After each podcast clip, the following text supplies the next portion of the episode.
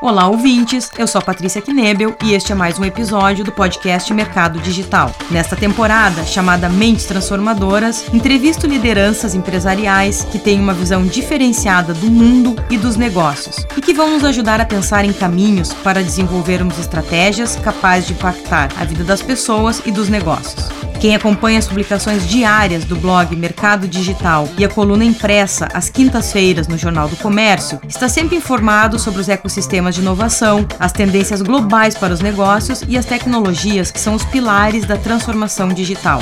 Nesta temporada, contamos com o apoio do Badesul, o Banco do Desenvolvimento do Rio Grande do Sul, que promove o crescimento econômico e social do Estado através de um conjunto de soluções financeiras de longo prazo. É uma grande satisfação contar com o apoio do Badesul, que acredita no poder destas mentes transformadoras para melhorar o nosso ambiente de negócios e a nossa economia. Neste episódio, vou conversar com o Tito Guzmão, CEO da corretora digital Warren. Tito, como você vê o cenário da inovação hoje no Brasil? Eu sou um eterno otimista. Eu vejo que tem muita coisa fantástica acontecendo. E é interessante até eu dar esse depoimento, porque eu fiquei um bom tempo fora, morando nos Estados Unidos. E aí, lógico que lá é o berço de inovação. E aí, quando você volta para o Brasil, você vem com aquele seu preconceito, né? De, ah, beleza, eu estou no primeiro mundo, muita coisa acontecendo aqui, vou voltar para o Brasil para empreender. Ah, as coisas vão ser muito mais devagares, é, não vai ter tanta preocupação com tecnologia e produto e por aí vai. E na verdade é justamente o contrário. Eu vim para o Brasil e aí a primeira missão foi encontrar pessoas. E aí para encontrar pessoas e fazer networking, enfim, eu fui indo em diversos eventos, né, meetups, fóruns e bate-papos, etc, palestras. E fiquei surpreendido com a quantidade de coisa fantástica que está acontecendo no Brasil, principalmente voltado para esse mundo da, de tecnologia. E aí eu comecei a fazer conexões, enfim, comecei a realmente ficar muito empolgado com o que acontece. E aí tempos depois fui fazer algumas palestras, né, minha, minha vida é investimentos e aí fui fazer algumas palestras sobre investimentos e a gente utilizou o, os espaços de coworkings pelo Brasil inteiro. Foi em 2017 isso, a gente fez uns 40 eventos pelo país. E quando você vai em um coworking e, e antes da palestra você tem a, a, oportunidade de falar com as pessoas e com as empresas que elas estão construindo, etc. Eu sou eterno otimista, mas eu acho que até os pessimistas se encheriam de, de energia para a quantidade de coisa legal que está acontecendo aqui. Então eu acho que tem coisa muito bacana acontecendo aqui. O interessante é que a gente não deixa nada a desejar pelo ponto de vista de capacidade, pelo ponto de vista de criatividade, pelo ponto de vista de execução também. A gente tem material de bons profissionais aqui no Brasil, no mesmo nível de, de Estados Unidos. E isso falando para tecnologia, desenvolvedores e por aí vai. Eu acho que tem muita coisa legal acontecendo e eu acho que isso vai ser ainda mais potencializado com a economia ajudando. A gente vem aí de um ciclo econômico muito ruim, dada a quantidade de talento que a gente tem, de coisas que já estão acontecendo, com a economia ajudando, pô, isso vai ser uma bomba atômica. Apesar de toda a tecnologia, é nas pessoas que está o verdadeiro poder transformador da nossa sociedade? Concordo 100%. E eu acho que o brasileiro ele tem uma capacidade de se adaptar a situações difíceis e achar soluções. Eu não gosto de falar do tal jeitinho, né? Porque o jeitinho ele é meio pejorativo, mas de fato a gente tem uma criatividade para encontrar soluções e a arte de empreender é a arte de resolver problema todo santo dia. É encontrar soluções, brechas, enfim, para você eh, criar o seu produto, seu negócio, crescer, escalar e por aí vai. Então, eu acho que a gente é repleto de pessoas aqui no Brasil com a capacidade muito grande de pensar fora da caixa, de achar soluções e de achar caminhos para resolver problemas de uma forma rápida, criativa e por aí vai. E sobre pessoas, tem um negócio que eu acho que é interessante, que um americano fala nos Estados Unidos, que é, para começo de conversa, você ganhou na mega cena da vida. Porque entre ter nascido uma minhoca, uma meba, um pintinho amarelinho, poxa, você nasceu um ser humano, cheio de coisa legal para fazer. Então, antes de reclamar se a grama tá muito verde, o céu tá muito azul, ou se a mamãe não me ajudou, ou o governo não me ajuda, poxa, vai fazer, sabe? Vai fazer, tem tanta coisa legal para fazer. Então as pessoas são sim esse catalisador da, de fazer coisas acontecerem. A gente tem aqui no Brasil pessoas resolvedoras de problema. E aí quando você tem isso no seu sangue, correndo nas suas veias, no seu coração, de que, cara, eu sou a mola propulsora, eu sou o fazedor.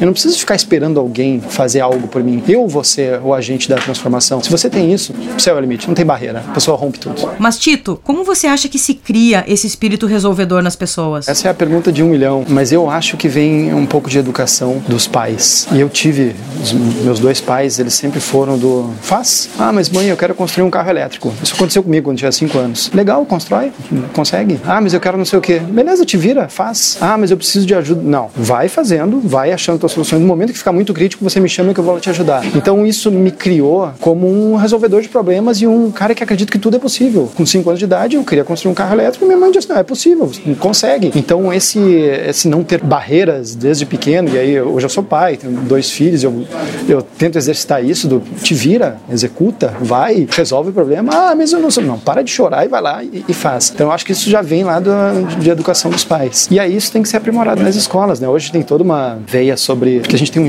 um ensino super tradicional, né? Do decoreba, de fazer prova e etc. E tem toda uma linha hoje diferente do fazer a criança pensar e não simplesmente ir no, no decoreba. Eu acho que eu, eu não sou nenhum expert em, em educação, etc.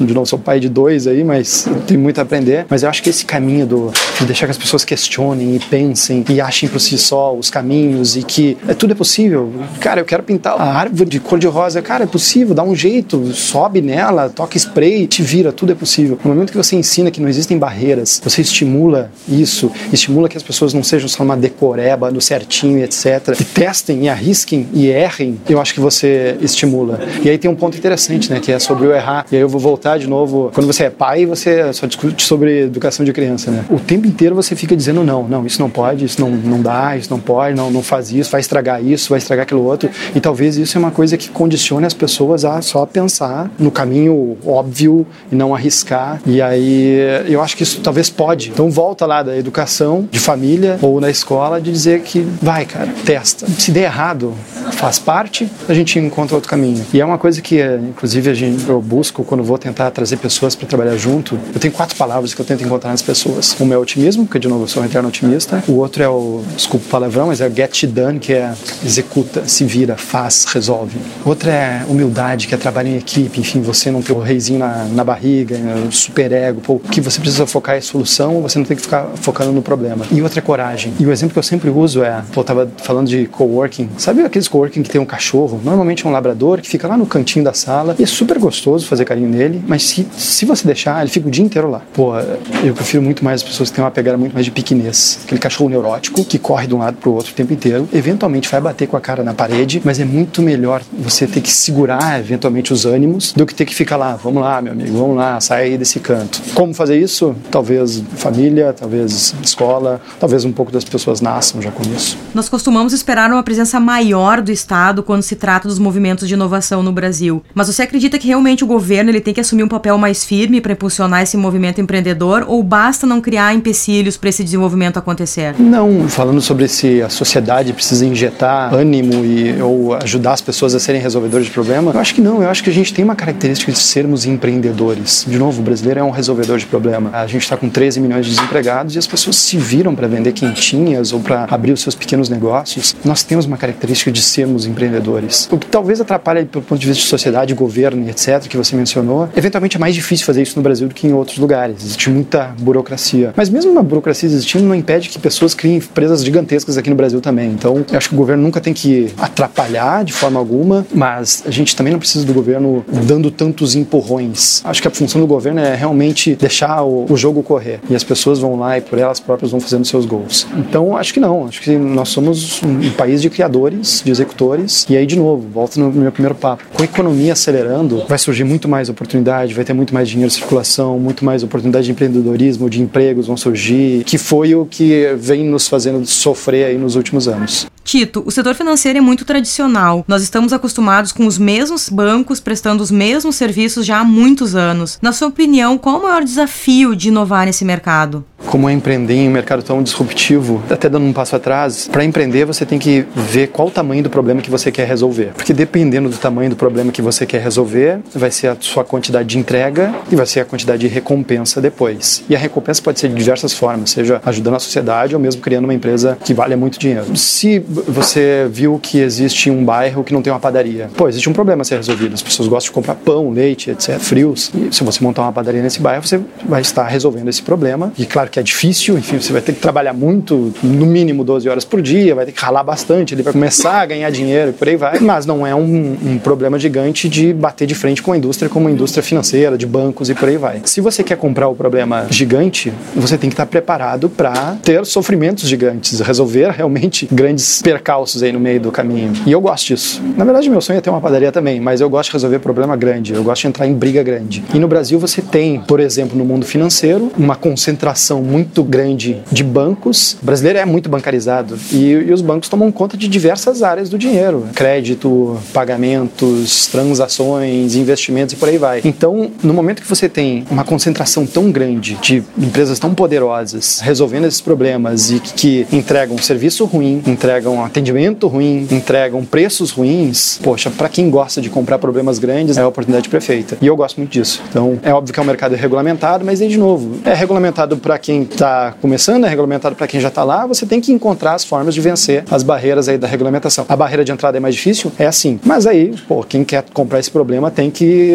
resolver todos os, todas as barreiras. Eu acredito que você enfrenta grandes problemas com tecnologia. As barreiras de tecnologia são muito menores agora, né? Há um tempo atrás, para você comprar um servidor de uma outra empresa que eu trabalhava, a gente comprou um servidor que custou 10 milhões de reais. Hoje em dia, com a mesma capacidade de processamento, a gente levanta na Amazon, na nuvem, em meia hora com 50 dólares. Então a barreira de tecnologia é muito menor. Significa que dois amigos numa garagem da sua casa conseguem criar soluções para bater de frente com os bancos. Os bancos, eles estão falando especificamente de bancos, mas enfim, uma indústria toda está aí para ser desrompida. Mas quando você tem diversas soluções debaixo do seu sovaco ali, você não está cuidando direito para cada uma delas. E aí quando dois amigos em uma garagem pegam uma exclusiva lá para resolver, eles também entregam uma UX, uma experiência muito melhor para o usuário. E experiência, principalmente online, porque a nossa vida é cada vez mais online, ela tem que ser esmiuçada, ela tem que ser estressada do ponto A ao ponto B. E muitas vezes as grandes empresas deixam isso para lá porque estão muito mais preocupados no tal do old school lá, do cara pastinha vendendo os produtos de porta em porta ou na agência do banco e por aí vai. E a tecnologia veio para desromper isso. E aí, fora isso, pô, os grandes talentos,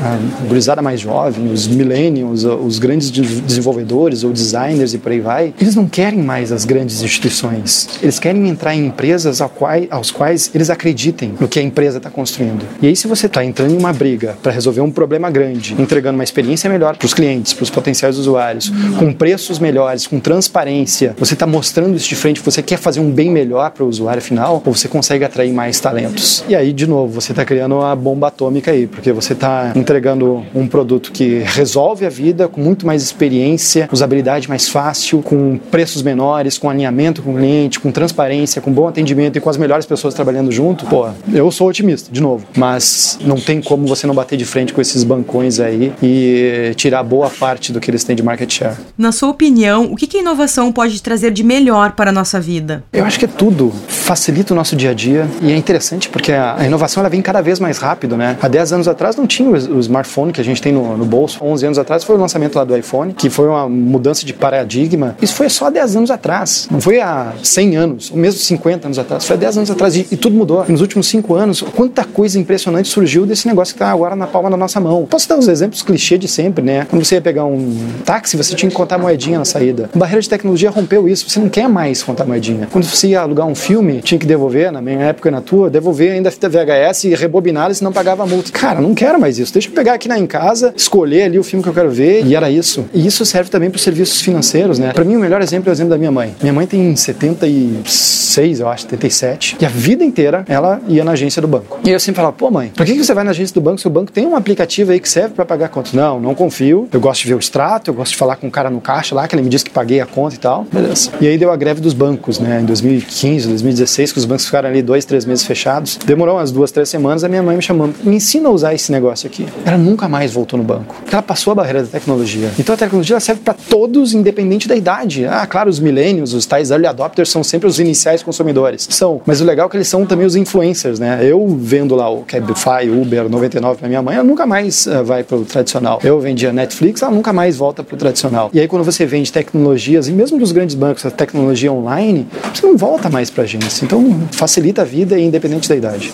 Para finalizar, Tito, você comentou que é otimista, mas o que, que te inquieta hoje em dia? O que me angustia é que tem tanto problema para ser resolvido e eu não tenho tanto tempo no dia. Eu preciso manter o foco resolvendo o problema que a gente está resolvendo. Mas se eu pudesse dobrar ou triplicar as horas do dia, eu olharia tantas outras coisas que a tecnologia pode resolver e que ajudariam tanto a, a sociedade. E aí eu vejo as pessoas que não são tão otimistas ou que não têm essa, essa angústia por resolver problemas, muito mais preocupadas em reclamar da vida, ou de novo da grama, ou do céu e tal. E, poxa, me dá uma vontade de mandar. É, isso me angustia. É, as pessoas que não veem a quantidade de coisa legal. É claro que existe ainda muita coisa ruim na, na humanidade, mas a gente só evolui. Só, evolui. Só, só não vê isso quem realmente é muito pessimista. Inclusive, se discute muito agora sobre a reforma da Previdência, né? Só se discute a reforma da Previdência porque as pessoas estão vivendo mais. Então, só isso é um ponto legal de discussão. As pessoas já vivem mais hoje em dia. Então, já tem aí mais um otimismo e a gente vai ver cada vez mais para frente. Pô, quem não vê que a gente está em melhor, não existe melhor hora, melhor momento, melhor segundo, melhor minuto para estar vivendo